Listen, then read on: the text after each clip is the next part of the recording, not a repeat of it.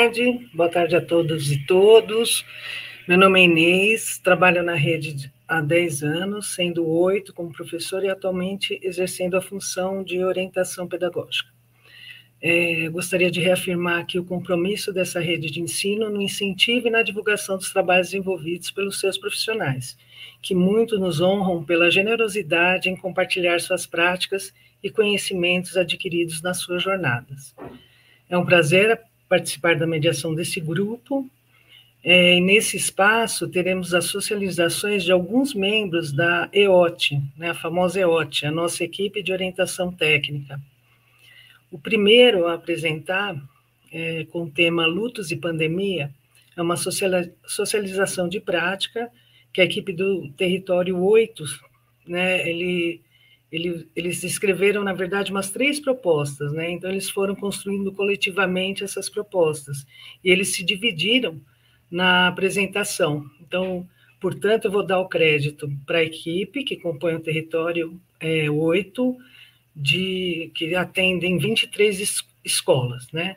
Que é a Ana Paula Neves Lopes, que é psicóloga, a Flávia Alves Leite, fisioterapeuta, Paula Padini, sobrenome difícil, terapeuta ocupacional, Renan Gomes Pires, Simone Aparecida Favareto, fono, e Wilson Luiz Silva, psicólogo.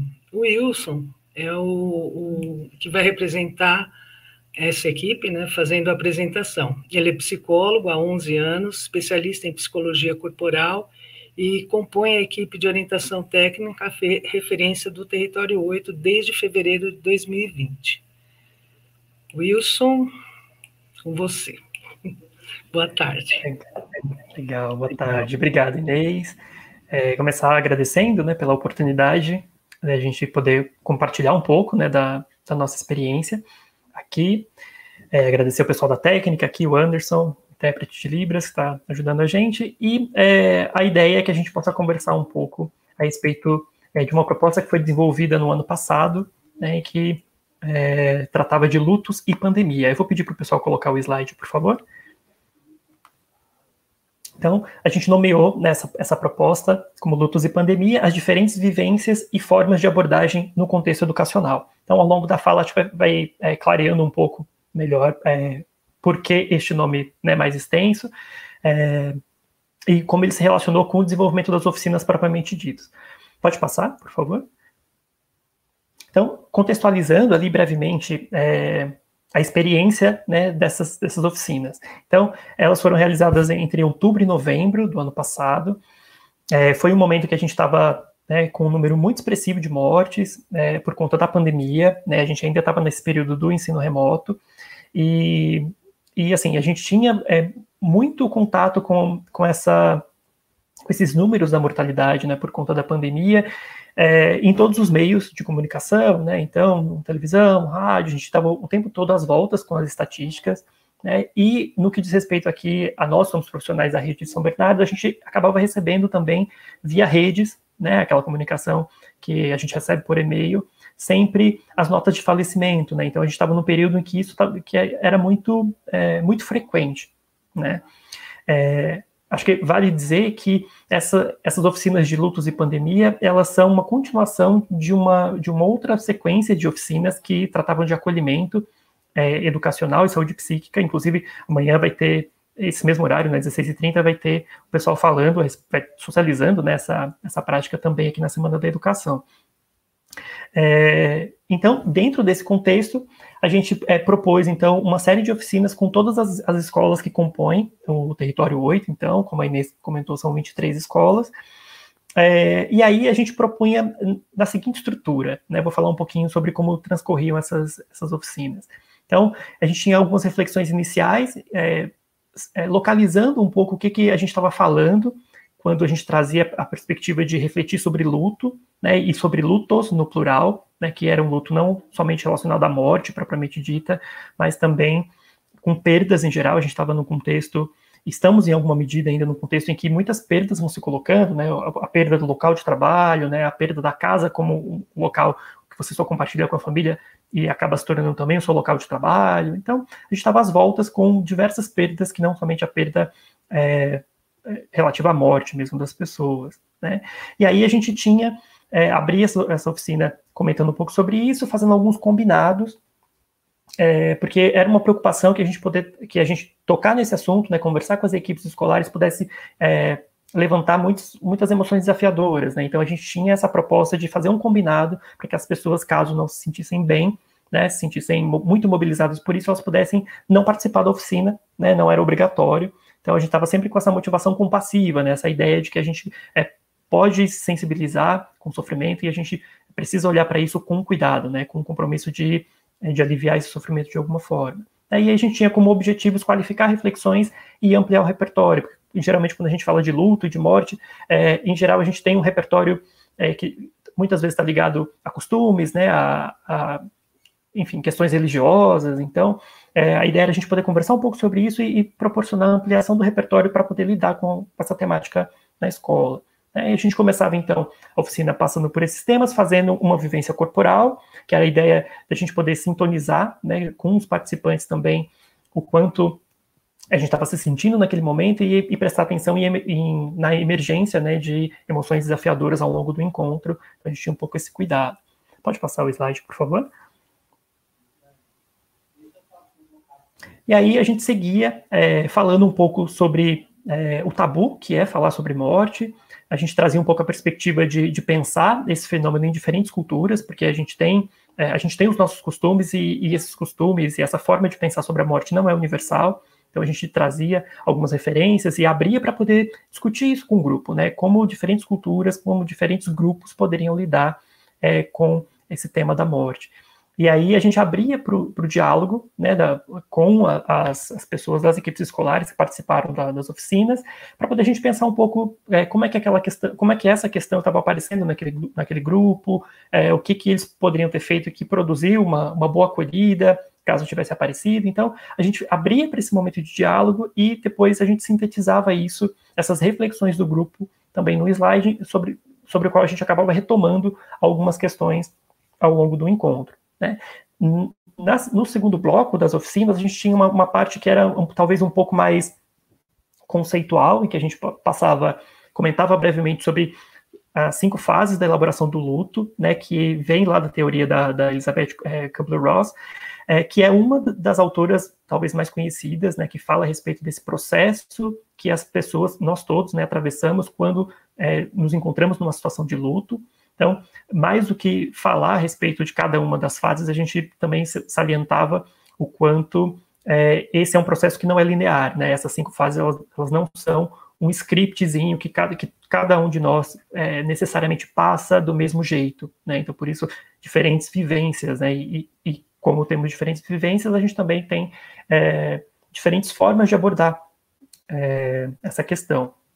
Então, é, a gente passava por, por algum, alguns slides em que a gente ia comentando um pouco sobre é, diferentes necessidades que todos nós temos quando a gente experiencia uma, uma situação de perda.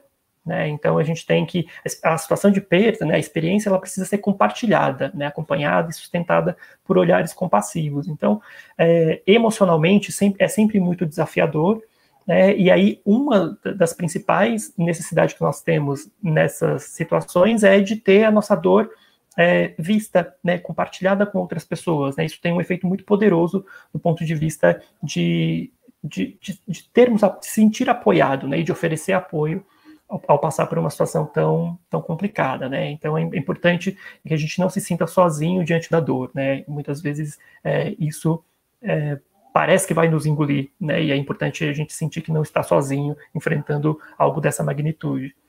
E aí a gente também comentava um pouco sobre o que nós alguns tópicos que nós elencamos, né, enquanto equipe e que entendemos que não poderiam não poderia faltar em momentos é, de acolhida, é, como por exemplo a, a, ideia da escuta cuidadosa, sensível, né? Muito se falou disso no ano passado e vem se falando da importância disso é, da empatia, né? E aí, mais notadamente, a gente vai trazendo uma diferenciação entre empatia e compaixão. Então, agora a gente tem um tempo muito curtinho, a gente consegue diferenciar isso né, aqui ao longo da fala, mas a gente tinha um pouco esses conceitos aí norte, norteando as nossas reflexões, né? A ideia de que é importante conversar sobre a morte por conta é, ser um tabu, né, e quanto menos a gente fala sobre isso, né, mais é, difícil vai ficando de, de, lidar. A ideia de que é importante sempre dizer a verdade, é, não, não quebrar o vínculo de confiança com, com o interlocutor, né, seja criança, uma pessoa idosa, etc., que, em geral, a gente tem esse impulso de protegê-la né, da, da dor, mas é, dizer uma, uma, uma inverdade, né, dizer que a pessoa foi passear, por exemplo, ou que ela foi fazer uma viagem muito longa, isso pode gerar uma experiência de se sentir é, traído, né, ou com, quebrado né, em sua confiança. É, a ideia de, de, que é importante ter em mente o respeito a crenças familiares e individuais, isso é bem importante, especialmente quando a gente pensa é, na abordagem dessa temática nas, nas, escolas, né? A gente tem uma infinidade de, de pessoas, né, de grupos familiares com crenças né, e referências culturais muito diferentes, então é sempre importante é, ter isso em mente quando a gente pensa numa abordagem. É, a ideia de ajudar a ritualizar a despedida, a gente estava, como eu comentei um pouquinho mais no início, né, a gente estava praticamente no auge da pandemia, e a gente estava é, muito naquela situação do distanciamento social, é, e aí é, ouvimos muito mais que uma vez das, é, das experiências muito dolorosas das famílias que não, não podiam ritualizar é, o funeral né, dos seus entes queridos, então, é, durante um longo período, os velórios ficaram suspensos, ou então é, com um tempo muito reduzido. Então, é, a gente conversava um pouco sobre como ritualizar a despedida é um fator importante para poder atravessar e elaborar a, esse período de luto. A ideia da conexão e desconexão com a dor, porque, em, em geral, é, essa do, a dor da perda é uma dor que transborda e toma a, todos os aspectos da vida, e, por um lado, a gente não pode desconectar completamente disso e é, se tornar alheio para poder continuar tocando a vida como se nada tivesse acontecido, e de outro lado a gente não pode também afundar nessa dor e aí e, e tudo é, paralisar durante um período excessivamente longo. Então, poder pensar sempre em termos de conexão e desconexão com a dor como é, dois movimentos importantes para a elaboração da perda.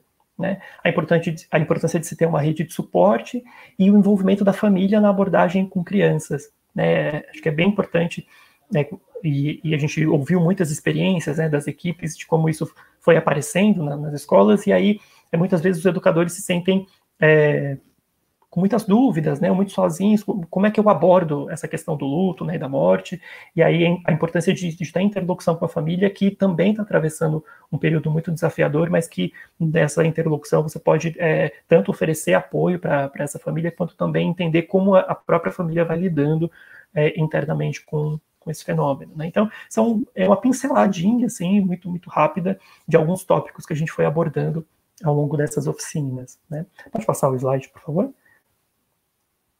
Então, e aí seguindo nas oficinas, a gente é, ainda com esse cuidado, né, de que as pessoas, talvez as pessoas pudessem se sentir muito mobilizadas por, por isso, é, por né, discutir, refletir sobre esse tema, a gente imaginando que pessoas poderiam estar passando por, por, essa mesma situação e estávamos, né, em alguma medida, todos passando por uma situação de, de perda né, e de luto coletivo. A gente é, ofereceu alguns horários para um plantão de acolhimento que acontecia de forma virtual, ainda estávamos todos nesse trabalho remoto, com horários de manhã e à tarde, para que as pessoas que se sentissem à vontade ou sentissem necessidade de continuar conversando sobre isso de alguma maneira, elas pudessem acessar, então, esse plantão e, e poder ter acesso a, a nós, da, da equipe, né, para poder conversar um pouco mais a respeito, a gente poder, talvez, oferecer um apoio mais, mais direcionado, mais próximo para quem precisasse disso.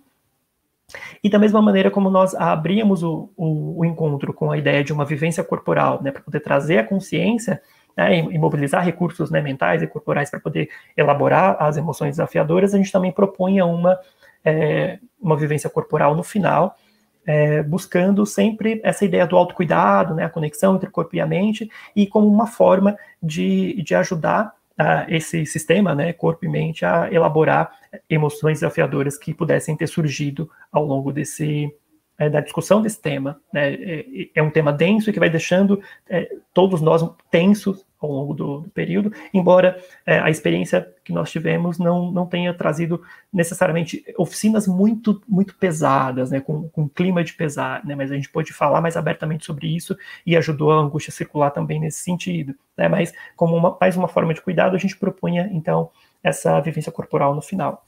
Pode passar o slide, por favor? E aí, é, se aproximando do final né, do, do, encontro, a gente, tinha, a gente montou um painel de referências, né, que é, tem nesse link, vocês conseguem ver aqui no slide, também nesse QR Code, se vocês acessarem, vocês conseguem ter acesso a esse painel, onde tinha uma série de referências, então, de livros, de é, artigos de revista, é, vídeos de especialistas, sugestão de filme, é, para trabalhar com crianças sobre essa temática, é, cartilhas que foram elaboradas naquele período, né, como é, cartilhas para poder conversar especificamente sobre é, luto e morte com crianças, e outro para poder conversar a respeito de como oferecer apoio é, para essa situação de luto no momento da pandemia, com as restrições dos protocolos sanitários. Então, tu, é, vários materiais disponíveis, bem interessantes, se vocês quiserem dar uma olhada. E a gente também tinha é, uma avaliação que a gente propunha para os participantes poderem construir junto com a gente uma nuvem de palavras que pudesse dizer um pouco de como foi aquele encontro para cada um, como é que as pessoas foram se sentindo, foram enxergando esse tema à medida em que a gente foi conversando. Então, basicamente, essa era a estrutura, assim, do, do encontro, né? Pode passar, por favor, é, o slide. Então, agradecer, né, mais uma vez a oportunidade, né, as, aos colegas, né, da, do Território 8, que é, a gente construiu juntos essa, essa proposta e agradecer também, não está nominal aqui, mas a Gabriela também, que era, fono, que era fonoaudióloga também, referência no Território 8, e hoje está no Território 9, que também compôs é, essa apresentação junto com a gente. Então, muito obrigado, a gente fica à disposição no e-mail que está aqui. Obrigado, Wilson. É, assim, tenho duas escolas no Território 8, a gente sabe como foi difícil esse momento e como foi importante assim, a intervenção que vocês fizeram foi pontual, foi necessária, foi um trabalho muito bom mesmo. Agora fala o sobrenome da Paula, porque eu não consegui falar. é Paula Patini e Smihel. Se, eu estiver errado, depois ela vai brigar comigo. É. Ah, obrigada, Wilson. Obrigado. Obrigada, até já. Até. É, foi um trabalho muito, muito bom mesmo, como todos da equipe, né? É, nossa segunda apresentação é da psicóloga Cláudia Lopes da Silva. O nome é E a Inclusão Acabou? Reflexões sobre o Decreto 10.502.20.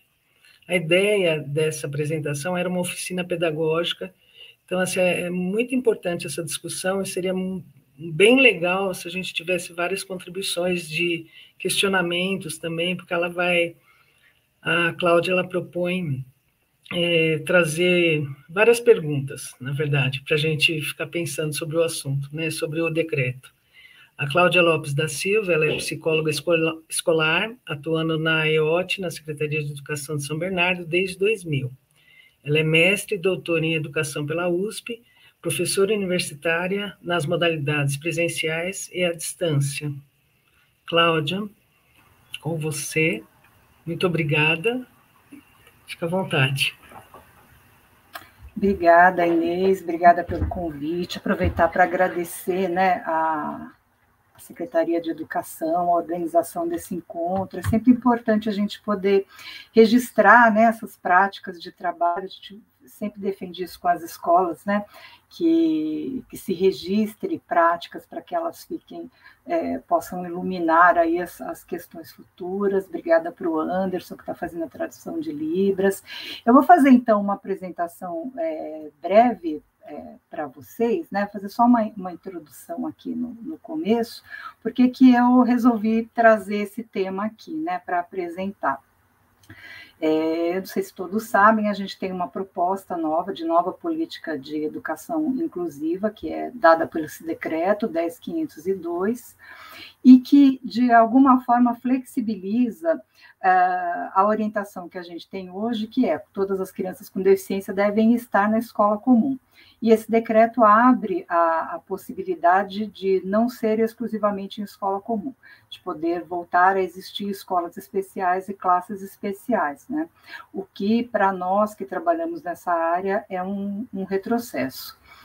É, mas esse decreto está, foi proposto pelo governo federal e, e, no ano passado, e logo em seguida ele foi suspenso. E aí, como fica a percepção das pessoas, principalmente no nosso caso aqui dos trabalhadores da escola, em relação a isso? Né? Então, aconteceu um caso comigo, eu estava numa escola falando sobre uma questão de algum aluno, discutindo sobre o AEE, e a CP falar para mim, é, mas agora vai acabar tudo isso, né, com esse decreto novo. Aí eu já fiquei assustada, falei, não, peraí, não é assim, né? E, e e pensei, né, importante ter essa discussão para que as pessoas entendam é, como isso está atualmente, né, é, e, e, como isso impacta ou vai impactar a, a organização da escola hoje, né. Uh, então, atualmente, assim, né, só para resumir, a, a, nossa política atual de educação inclusiva é a política que foi proposta em 2008, né?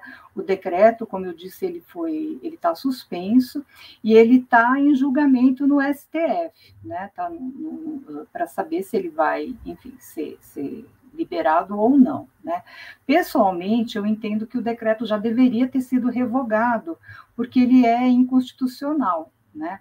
Mas virou uma questão política, como infelizmente a gente tem vivido muito esta fase, né, do Brasil, essa fase bem difícil que a gente está atravessando, questões que são de discussões de âmbito técnico, de âmbito é, que precisa ser levada é, em consideração várias é, situações assim mais concretas, elas acabam é, adquirindo um viés político, é exatamente o que está acontecendo aqui, por isso que ainda essa questão está em discussão no, no, STF. Né? Então, a minha, a minha, o meu objetivo aqui é contextualizar um pouco como essa situação está hoje, é, e aí, para isso, eu vou resgatar bem rapidamente o, o, o percurso histórico aqui, né? não é meu objetivo Uh, me aprofundar nisso, para a gente entender no momento em que essa discussão chega, né, se abre no Brasil, é, então, vou pedir para passar o próximo slide.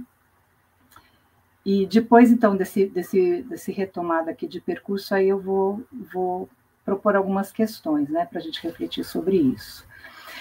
É, de onde vem a nossa política atual, né, é, que é de 2008? Ela vem justamente da aprovação da Convenção sobre os Direitos das Pessoas com Deficiência, né, que foi aprovada na ONU, é, e a partir dela foi feita a política, e esta convenção no Brasil ela foi ratificada, né? ou seja, ela tem um, um, a força de uma lei constitucional.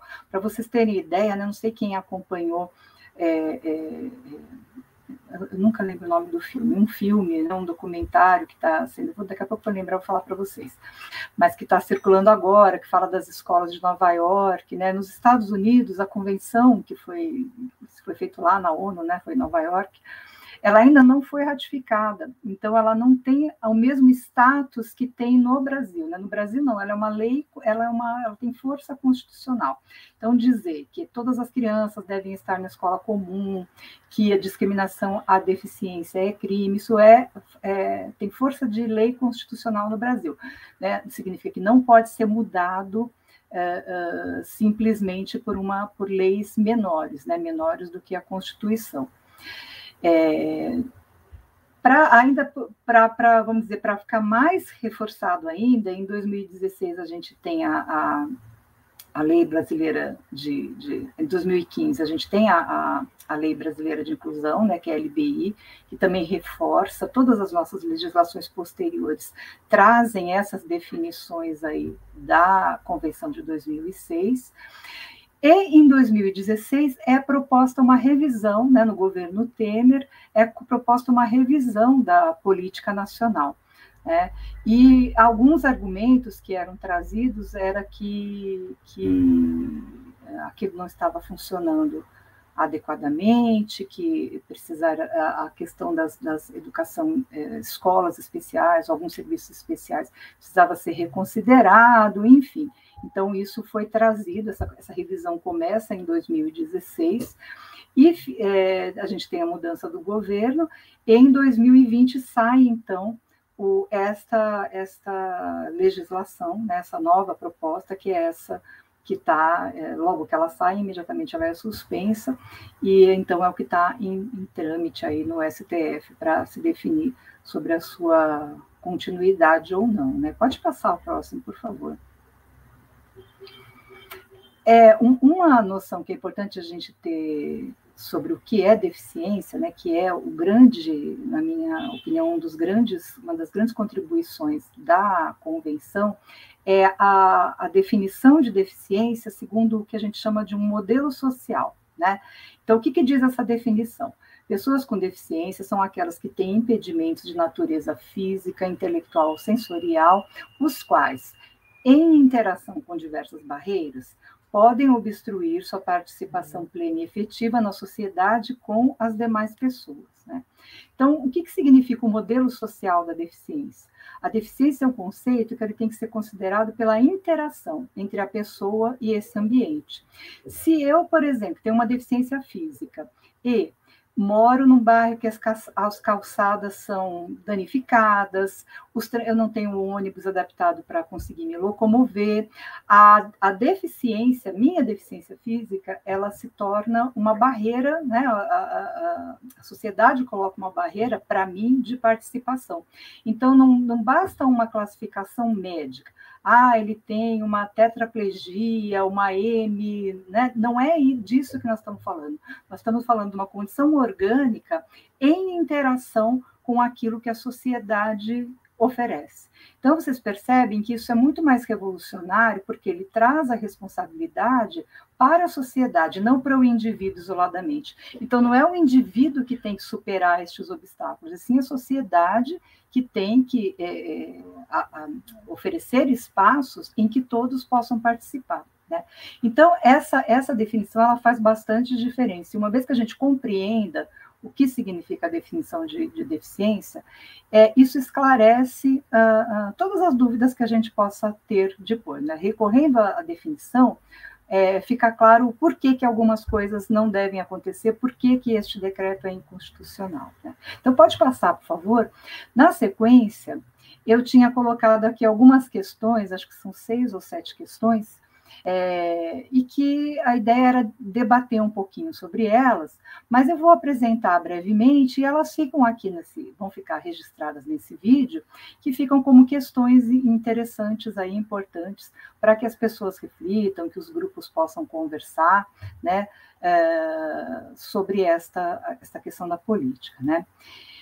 Então, a, a primeira questão que fala, né, se algo, algo já mudou, se os alunos público-alvo da educação especial, com autismo e deficiências, por exemplo, não ficarão mais na escola comum, é, a resposta é não, né, nada mudou.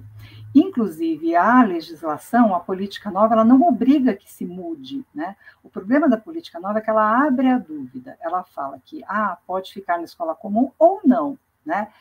É, então, por exemplo, se eu moro lá, tem uma criança com deficiência que mora lá no pós-balsa, aí ela vai lá procurar a escola da esquina da casa dela para matricular a criança. Ah, ela pode ter, ouvir, por exemplo, que, olha, não, tem uma escola especial mais adequada para o seu filho, fica lá no Rude Ramos, a gente vai dar um transporte para você levar o seu filho para lá, né? Ou seja, criando uh, uh, tem todo um impacto na vida social dessa criança. Vamos supor que ela tenha dois irmãos, os dois estudam no, ali na escola, na esquina de casa, e ela estuda no Rude Ramos, passando quatro, cinco horas no transporte. Né? Então, uma série de desdobramentos. É, o lugar social que ela vai ocupar, a questão da autoestima dela, da família, enfim, que não vai dar para a gente discutir. Né? E, principalmente para a gente como sistema, é as nossas escolas têm que ser capazes de atender todos. Né? A ideia de, de da educação inclusiva, ela está é, é, em cima daquela questão da, de aprender a conviver. Né? Se eu assumo de saída que algumas pessoas não podem conviver nesse espaço, que tem um espaço mais adequado para elas estarem, que não é o mesmo espaço social, porque todos nós fazemos parte da sociedade, então eu vou criando uma, uma questão complicada aí para responder, né? Uh, na seguinte, seguindo, né, a, a, política de educação especial atualmente vigente no Brasil, né, qual é e no que a nova proposta vem modificá-la, o que justifica essa mudança, como interpretar essa proposta, considerando a educação para todos e todas como um direito humano inalienável assegurado pela legislação brasileira. Bom, só essa aqui já dá para fazer um, um só para responder isso, mas só para confirmar, né, nossa política vigente é a de 2008, né? O fato de ser uma política, né, é, e, e isso estar estabelecido, não significa que esse assunto seja um assunto pacificado. Uh, assim como o que a gente tem hoje é fruto da luta das pessoas com deficiência pelo seu lugar na sociedade, não significa que isso seja claro para todo mundo. Né? Há diversos interesses nessa questão, como, por exemplo, o interesse das instituições filantrópicas, que uma vez que elas possam oferecer legalmente esse serviço, elas têm direito a receber verba do governo, verba da educação. Em vez de ir para a escola, vai para a instituição filantrópica, né, para poder oferecer esse serviço. Então, são vários interesses, inclusive econômicos, que motivam essa, essa discussão. Né? Vamos passar o próximo, que agora eu vou entrar em modo, modo assim, corrida, né? Uh, como a educação especial é atualmente desenvolvida nas escolas comuns? Como está a implantação das políticas para a educação escolar desde a, sua, desde a proposição da política de 2008? Isso é um motivo muito justo, né? Se você, se em 2016 vai se fazer uma revisão numa política de 2008 extremamente recente, né? Hoje tem 13 anos, que em termos de política não é nada. Né? Mas é, qual é o problema, né? O que, que se está se apontando como problema? Quando, na época daquele relatório, um problema que se colocava era, uma, em relação à estatística, era, se não me engano, o número era, mais ou menos 50% das escolas do Brasil não tem AEE ainda, não tem um professor especialista para garantir o AEE, que é o atendimento educacional especializado. A situação que a gente vive em São Bernardo não é a situação do Brasil, né? Aqui a gente tem uma situação bastante confortável. A gente tem professores, a gente tem acompanhamento, enfim, não é a situação do Brasil.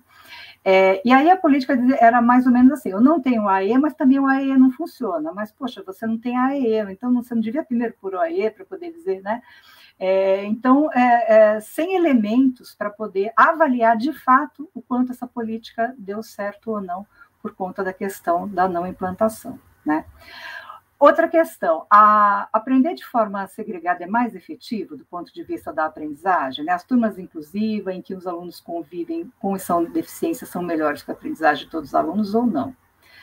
É, a resposta é sim, né? aprender na diversidade é, é mais benéfico para todos os alunos, inclusive a gente tem pesquisas hoje que mostram isso. Aprender não é uma questão apenas de reter alguns conteúdos, a própria BNCC é clara quando fala em competências socioemocionais, né? aprender, não é uma questão é, lógico-abstrata, né? principalmente, ela tem a ver com a convivência, só isso já é o suficiente, né? seria o suficiente para justificar. É, porém, a gente vive uma situação bem difícil hoje, né, é, em que o próprio ministro da Educação usa termos como inclusivismo, que é um, um termo do ponto de vista técnico que não, não, existe, né, ou diz que as crianças com deficiência atrapalham na sala de aula, isso aliado a uma, a uma, a uma crença né, de que é, não há recursos, não há, não há possibilidade de trabalho, isso acaba criando todo um, um obstáculos em relação à, à efetivação desse trabalho né? É, então, isso são, são os, os, problemas que a gente vive hoje. O próximo, por favor, gente, meu tempo está acabando, não vou conseguir responder essas questões, nem, nem, se eu tivesse, acho que umas cinco horas, eu não ia conseguir responder essas questões, né? mas a ideia é indicá-las, né? É, em que medida o argumento de possibilitar a escolha da família sobre o melhor tipo de ensino a ser oferecido é válido, como fica o direito à educação neste cenário, né? Então, só para eu falar bem rapidinho, a escolha da colocar como escolha da família é uma falácia, né? Porque a família não escolhe. Aquela família que quer que o filho estude na esquina de casa, num sistema que envia crianças para a escola especial, ela não vai ter essa escolha, porque a escola não vai poder é, oferecer isso. Nossa, meu tempo acabou. Uh, o direito à educação ele é inalienável. Né? Então, a família não pode escolher se a criança vai ter ou não direito à escola, não cabe a ela. Isso é um direito da criança. Né? E essa é a, é a polêmica que está por trás também da discussão de homeschooling, que é uma discussão atual né, nesse momento também. A questão dos recursos, de onde vem os recursos para implantação, né, acho que falei um pouquinho, os recursos são os mesmos, o bolso é o mesmo, é o direito da educação. Se vai para instituição filantrópica, para escola particular especial no sistema de bolsa, enfim, sai da educação pública. Ele para de financiar a educação para todos para é, adotar essa lógica médica do, do cuidado individual e não potencializar nossas escolas e formar nossos educadores para esse trabalho. Né? Por fim, a discussão sobre escolas inclusivas pode ser separada de um projeto para uma sociedade democrática, acho que vocês intuem, né, pela minha, o tom da minha, da minha apresentação, que não, é, que tipo, acho que no, no, no limite, é, que é, essa discussão envolve a gente responder que tipo de sociedade que eu quero construir uma sociedade que todos tenham o direito de participar com igualdade, ou uma sociedade em que a gente discrimine os, os locais em cada um, em que cada um pode participar previamente sobre a nossa uhum. suposição de competência dessa pessoa. Gente, é isso. Desculpem pelo, pelo, pela velocidade. É, fico aberta aí para a gente poder conversar. Obrigada aí pela atenção. Desculpe ter passado um pouquinho do tempo. Não passou, não, Cláudia, estava certo. É muito importante a discussão, muito importante o que se traz. É pena que aqui tem limite de tempo mesmo, mas é, seria bem interessante. Ah, desculpa, a Daniela lembrou o nome do filme. O nome do filme é Um Lugar para Todo Mundo. É um documentário é. atual que fala sobre a implantação da, da uma, uma, família querendo uh, matricular o seu filho com deficiência numa escola comum no, no estado de Nova York, as dificuldades que ela encontra para isso. Vale Entendi. a pena ler. É. Ah, então, é, a gente está vivendo um momento delicado, né? Porque quando a opinião e o fato é, ficam na mesma balança, é, começa a vir esse, essas, essas comparações e, e, e, começa um discurso que a gente não sabe nem de onde veio, né? E a pessoa fala uma opinião como se fosse um fato, uma verdade, né? Uma, uma ocorrência científica, né? É, tá bem. E essa última pergunta que você colocou é, é, a que baliza tudo, né? Que sociedade democrática é essa que a gente quer, né? A, a, a que exclui, né? Uhum. Isso é uma sociedade democrática, né? Bem interessante, Cláudia. Obrigada, viu? Obrigada a vocês. Continuando, é, nós temos a fisioterapeuta, a Daniela Melo de Almeida, ela vai falar sobre a relação entre a coordenação motora, função executiva e escolaridade. É uma socialização de uma prática. A Daniela é graduada em fisioterapia e mestre em ciências pela Universidade de São Paulo. Daniela possui especialização em educação física escolar e inclusão, e em fisioterapia gerontológica. Possui experiência no, no atendimento clínico a adultos e idosos com disfunções neurológicas em abril de 2019, iniciou seu trabalho na equipe de orientação técnica da Secretaria de Educação de São Bernardo, na seção de inclusão escolar, onde atua como fisioterapeuta e é referência das escolas do território 6 e 7. Daniela, com você. Boa tarde. Boa tarde. Boa tarde. Obrigada, Inês. É, obrigada a todos da equipe que né, auxiliaram a gente para participar aqui hoje. Eu agradeço também por poder compartilhar um pouco do meu trabalho, da minha pesquisa de mestrado, que coincidiu justamente aí de eu encerrar a pesquisa, defender o mestrado, com a chegada da Semana da Educação. Então, eu achei que esse trabalho, ele toca um pouco a educação, por isso eu quis compartilhar. Então, pode passar o próximo, por favor. Então, na minha pesquisa, é, eu desenvolvi um protocolo de avaliação de uma habilidade de coordenação motora chamada diadococinesia. É, do grego, essa palavra a gente pode dividir em dois pedaços. Diádoco é, significa sucessivos e cinesia tem relação com movimentos. Então, são movimentos sucessivos, né? A gente pode definir essa habilidade como é, a capacidade de repetir movimentos alternados rapidamente. É, a avaliação dessa habilidade, ela está presente quando a gente vai avaliar na prática clínica a coordenação motora, tanto dos membros quanto da fala. Pode passar.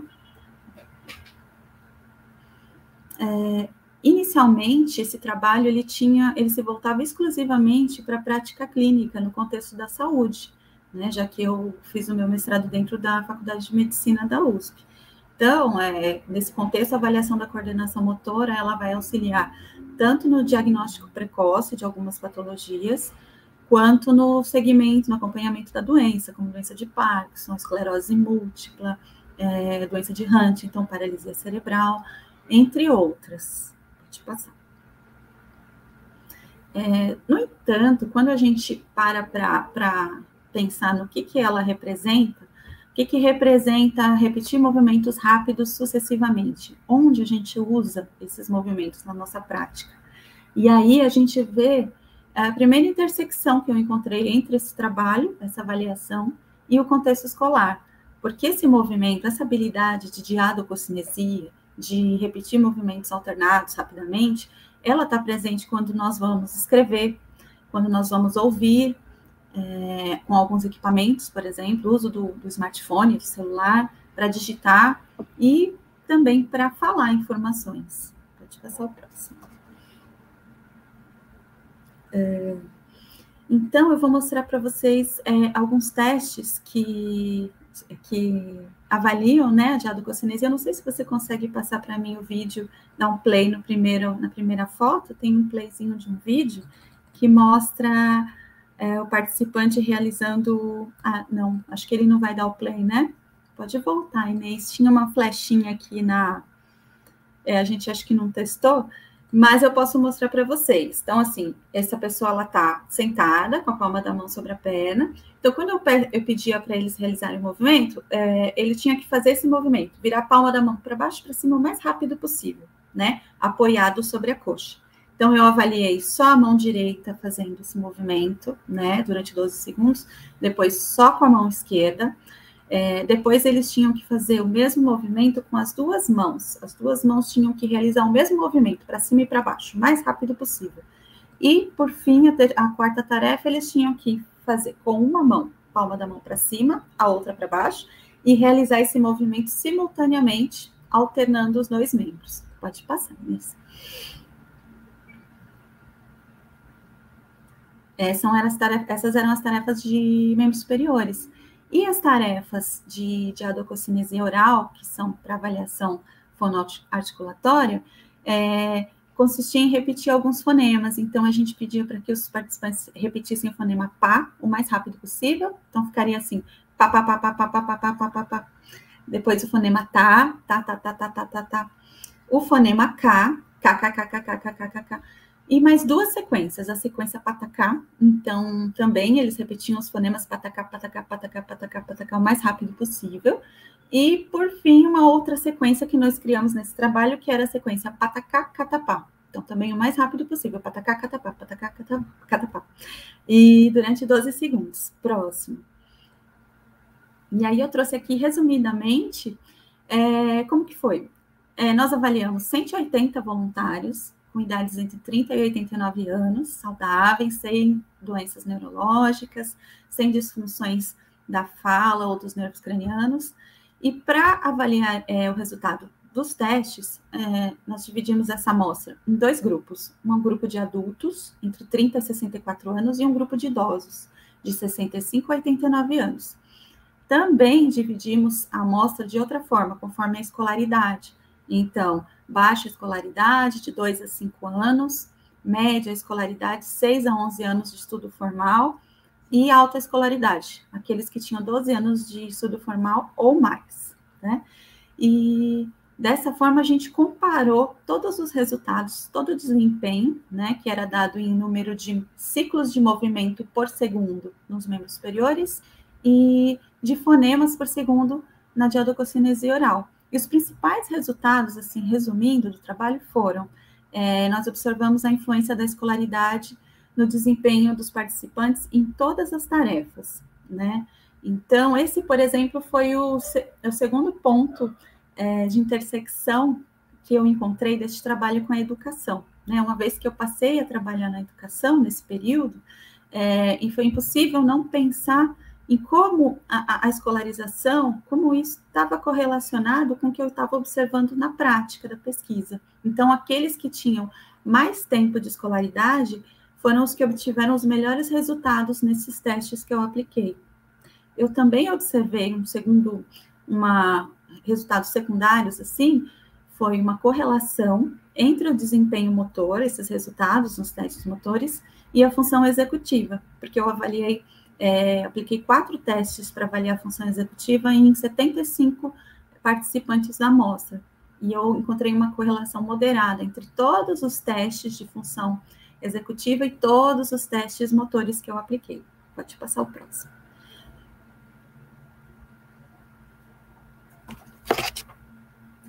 Então, existem muitos trabalhos assim na literatura que correlacionam é, as funções cerebrais superiores, funções cognitivas e a escolaridade. Isso já é bem descrito, né? Uh, a gente sabe que o status educacional da pessoa ele vai influenciar no desempenho de tarefas que podem ser cognitivas, perceptuais e motoras. E tem um autor que eu trouxe aqui, Castro Caldas e colaboradores, de 98, então, eles, eles mostraram que a aquisição da linguagem escrita nos primeiros anos de educação formal, ela vai influenciar a organização funcional do cérebro humano. Então, quanto que a escolarização, principalmente nos primeiros anos, impacta nessa organização estrutural do nosso cérebro. Pode passar o próximo. Existem outros trabalhos também que já avaliaram, é, por exemplo, a capacidade de é, realizar, copiar figuras, realizar tarefas é, visoespaciais e a escolarização, testes motores, exclusivamente motores, mostrando a influência da escolarização. Então, é, falando um pouquinho da função executiva, trazendo ainda mais para o nosso universo da educação. O desenvolvimento da função executiva, a função executiva assim, é um termo genérico, que ela designa uma série de processos cognitivos que estão relacionados assim a organizar o comportamento humano é, voltado para um objetivo. Né? Então, envolve é, controles de pensamentos, emoções e comportamentos. Né? Envolve uma série de funções englobadas nesse termo. E essa função, ela se inicia logo no primeiro ano de vida do bebê. Por volta de 7, 10 meses de, de vida, já se estabelece uma conectividade córtico-cortical, é, frontal, no bebê. E esse desenvolvimento ele vai acontecendo, ele se intensifica por volta dos seis anos de idade da criança. E a maturação vai se completando até o final da adolescência, chegando no início da idade adulta. Até que depois já inicia uma, um declínio bem gradual ao longo da vida dessa função. Então, esses processos eles, de função executiva, eles são importantes em situações novas, situações que requerem um ajuste rápido e flexível de comportamento frente a mudanças de demanda no ambiente. Né? Então, a gente usa muito a função executiva o tempo todo. E não tem como descolar é, a função executiva do tema escola, né? Que eu tenho observado. E foi aí que eu pensei num terceiro ponto de intersecção entre o meu trabalho e a educação. Pode passar, por favor. Né? Existem trabalhos que, muitos trabalhos, é uma área crescente de estudo, né? Essa correlação entre as funções executivas em conjunto, né? E a escolarização, é, porque a gente sabe que essa função ela vai ter uma transformação, uma evolução, um desenvolvimento particularmente rápido entre dois e seis anos de idade. Mas, como eu falei, ela continua a se desenvolver até a adolescência, até a idade adulta. Então, se a gente for ver, o desenvolvimento e a maturação da função executiva, ela corresponde justamente ao período que a gente chama de educação básica aqui no Brasil, né? Então, que reforça, então, o papel da escola é, na oferta de estímulos para desenvolver, né, para ajudar a desenvolver a função executiva. Pode passar, por favor.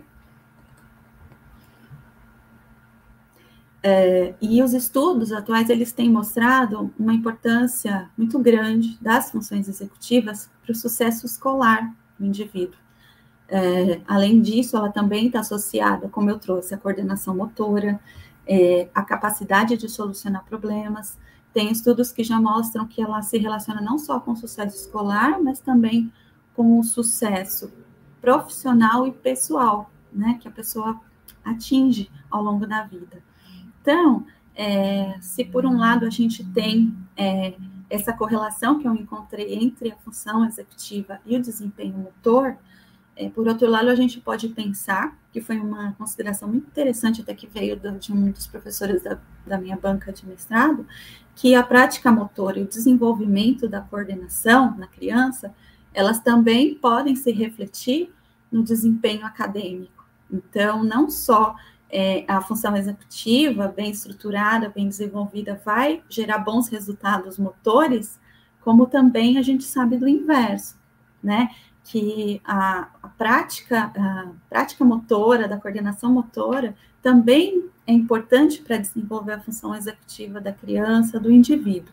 né? Existe até tem existe um programa chamado Escola Ativa da ONU que estudou a influência da, da coordenação motora, do, do trabalho motor corporal no, no, desempenho acadêmico dos estudantes. Então, assim, é um tema que se que está ali sem, muito junto, difícil de separar. É, pode passar o próximo, por favor.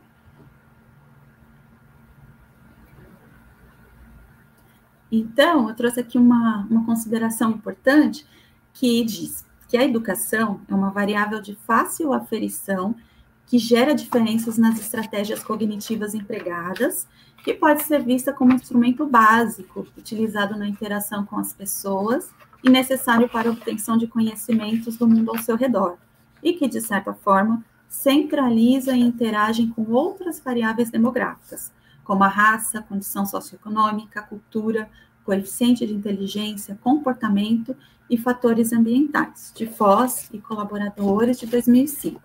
Então, isso significa que essas variáveis que eu, no meu trabalho, eu medi a escolarização, né, em número de anos de estudo formal. E essa foi a medida que eu realizei. No entanto, a educação ela está atrelada a todos esses fatores, né? Então, raça, condição socioeconômica, é, atividade ocupacional, que interferem no desempenho cognitivo e motor do indivíduo, né? Como eu pude observar. Porém, é, todas essas variáveis elas estão intrinsecamente relacionadas com a educação formal. Então, é, eu acho importante trazer isso, eu acho que não para qualificar é, a, a prática dos nossos profissionais, mas para reforçar mais uma vez a gente que vem assim, né, nesse período de, de pandemia, é, vendo como a escola é importante, como o trabalho do educador é importante, então, assim, é, também trazendo é, a importância da escolarização, da escola, para o desenvolvimento do indivíduo. Nesse, no caso do meu trabalho, desenvolvimento motor, né? Então, pode passar o próximo. Eu acho que é isso que eu queria trazer, de uma forma resumida. Aqui nesse, nesse código, vocês podem acessar uma pasta onde eu coloquei alguns trabalhos relacionados ao assunto, a minha tese ainda preliminar, a dissertação, falta fazer algumas correções. E também a gente pode colocar no chat, se vocês quiserem acessar esses mesmos trabalhos, tá bom? Agradeço a todos, obrigada. Obrigada, Daniela. Bem interessante. É, quanto tempo, assim, você pesquisou? Eu perdi, não... não, na, ver, na verdade, foi assim, esse trabalho, ele durou, assim, de três a quatro anos, entre o início, né, que eu trabalho de mestrado. Uhum. E eu avaliei 180 pessoas. Foi uma avaliação corte transversal, uma avaliação única, né, no desempenho deles, nessas tarefas que, eu, que eles realizaram. Não, bem interessante mesmo, parabéns. Obrigada, Obrigada Inês.